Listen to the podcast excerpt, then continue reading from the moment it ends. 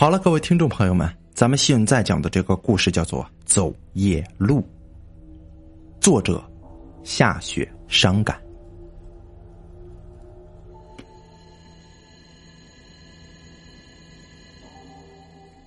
董老九站起身离开了餐桌，看了一眼挂在墙上的电子钟，刚好十二点。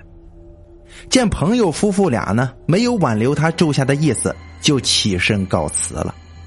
朋友从房间里拿出来一个微型的小手电，硬是塞到了老九的手中。老九就说了：“哦哦哦，不用不用不用，我我自己带了带了手电的啊，我还买了三粒电珠呢。”哦不，我这手电不是一般的手电，是一个道士送的，上面画了金呢，还涂了银呢。画面上还有八卦图呢，有赶鬼驱邪辟邪的功效，鬼是绝对不敢上你身的。我是今晚借给你，回去路上用的，你改天得还给我，知道吗？拿着。老九走出门，天色漆黑，不见一颗星星。他拿出自己的手电，照着路，迈开大步朝回家的路而行。朋友的家是镇上，离老九家呢大约有十多里路。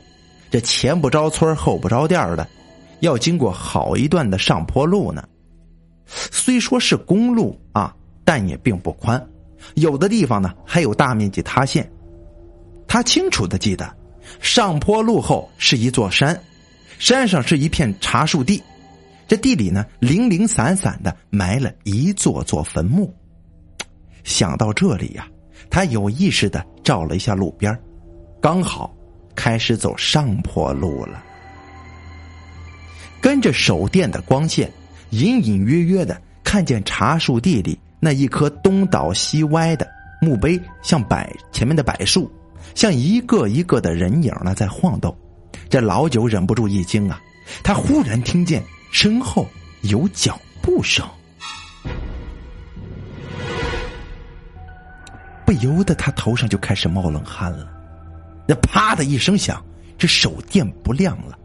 这老九赶忙掏出灯珠，摸索着将灯珠装了上去。这个时候，这身后好像有个女人在哭呀。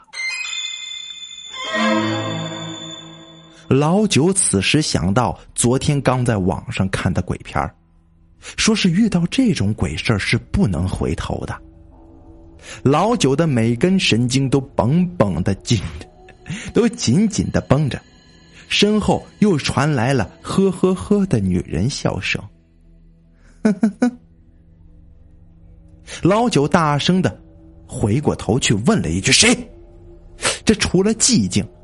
偶尔发出一声鸟叫，这种鸟的叫声呢，以往也听过，可今天老九却觉得特别像是身后女鬼所发出的声音。老九听见自己的呼吸声越来越急促，沙沙沙，一些泥土从路后的茶树地里洒了下来。老九拿的手电呢，朝上一照。这啪的一声，灯又灭了。老九忙拿出朋友的手电筒打开，呵，这什么手电呢？这么一点微弱的光线，怎么看得见东西呢？这随手又放回了口袋，又不得不掏出电珠子重新装上。这沙沙沙又撒了一些泥土。这老九壮着胆子朝声音寻找，借着电光呢，远远一看。好多漂浮不定的灵光在闪动，他的心一颤抖，心跳更加快了。那是鬼火呀！有座新坟，上边有个影子在摆动。他再次壮着胆子靠近了一些，这“噗”的一声响，一只脖颈上有一像白圈的这个羽毛的乌鸦呢。从坟墓上飞了起来，看着脖颈上的雪白色，立马就会联想到什么呢？吊死鬼！这老九吓得是连滚带爬跑回公路上。这扑通扑通的是什么声音？原来呀是自己的心跳声啊这心都跳到了嗓子眼上。他用手电照了照前边上坡只走了一半这时忽远忽近的哭声又传过来了。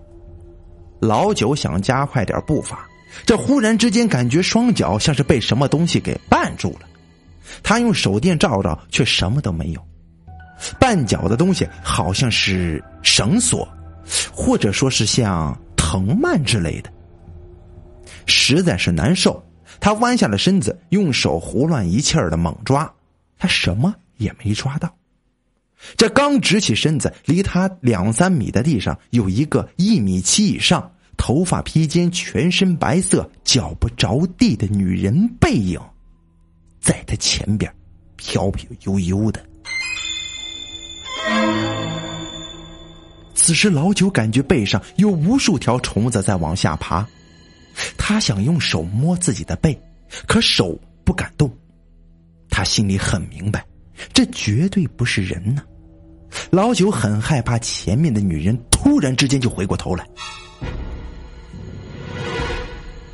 双脚依然被绊着，他只能像老太太那样小步前行。他使劲的快走，这鬼影飘的也快；慢走，影子也飘得慢。他盯着鬼影，眼睛一下子都没曾离开过。终于，他走到了这个上坡的顶端，只见人影飘落到路边一晃，不见了。只听见咕咚声响，这女鬼肯定是从这路边跳下去了。老九走到女鬼跳下去的边缘，哪敢往下去看呢？只想快点走完这段路啊！就这个时候，身后又传来。恐怖的笑声，好像就在身后。只要他一回头，可能就会碰着他。老九拼命的迈着沉重的步伐，开始走下坡路。一阵阴风掠过了他的脸，他闻到了熟悉的味道。是什么？他没反应过来。他听到了一声鸟叫，这死鸟又叫了起来，好像就在前面路的中间。哦，他忽然之间想到了，是坟上的烧香的气味一阵一阵的飘了过来。这脚上什么时候松掉了，他都全然不知。这好不容易进了村子，家家户户都闭门睡觉，今夜静得出奇呀，连狗叫的声音。都一点没听见老九惊魂未定的走到家门口，伸出发麻的手，就是不听使唤的直打哆嗦呀。好不容易掏出了钥匙去开锁眼一紧张没拿住，掉在了地上。他用手电照了一下，退后了一步，弯下身捡起钥匙走进来门，然后再来开锁眼再用手电一照。这手中的钥匙竟然是血淋淋的耳朵，他被自己的惨叫声惊醒了。哼，天亮了，一个长长的噩梦。老九起床洗漱一下，感觉头啊好重，眼睛又肿又胀，好像一夜未眠的样子。吃过早饭呢，老九想到今天呢还要到镇上的邮电局里去寄茶叶呢。他儿子的电话都催了好几回了。他骑上电动车呢，经过昨晚梦中来的公路上坡的时候，就在那女鬼跳下去的地方，此时此刻围了好多的人。老九刚停下车，就有人告诉他，昨晚某个村子有个神经病的女人从这里跳下去了，有一只耳朵被一根尖锐的树枝给勾掉了，都。老九听罢，全身直冒冷汗呢，心中打着哆嗦。不，不会吧？昨晚梦中真的，真的见了鬼了？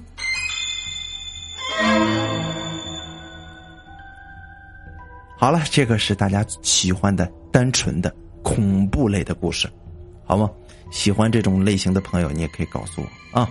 单纯的、纯恐怖的。好了，这故事讲到这儿。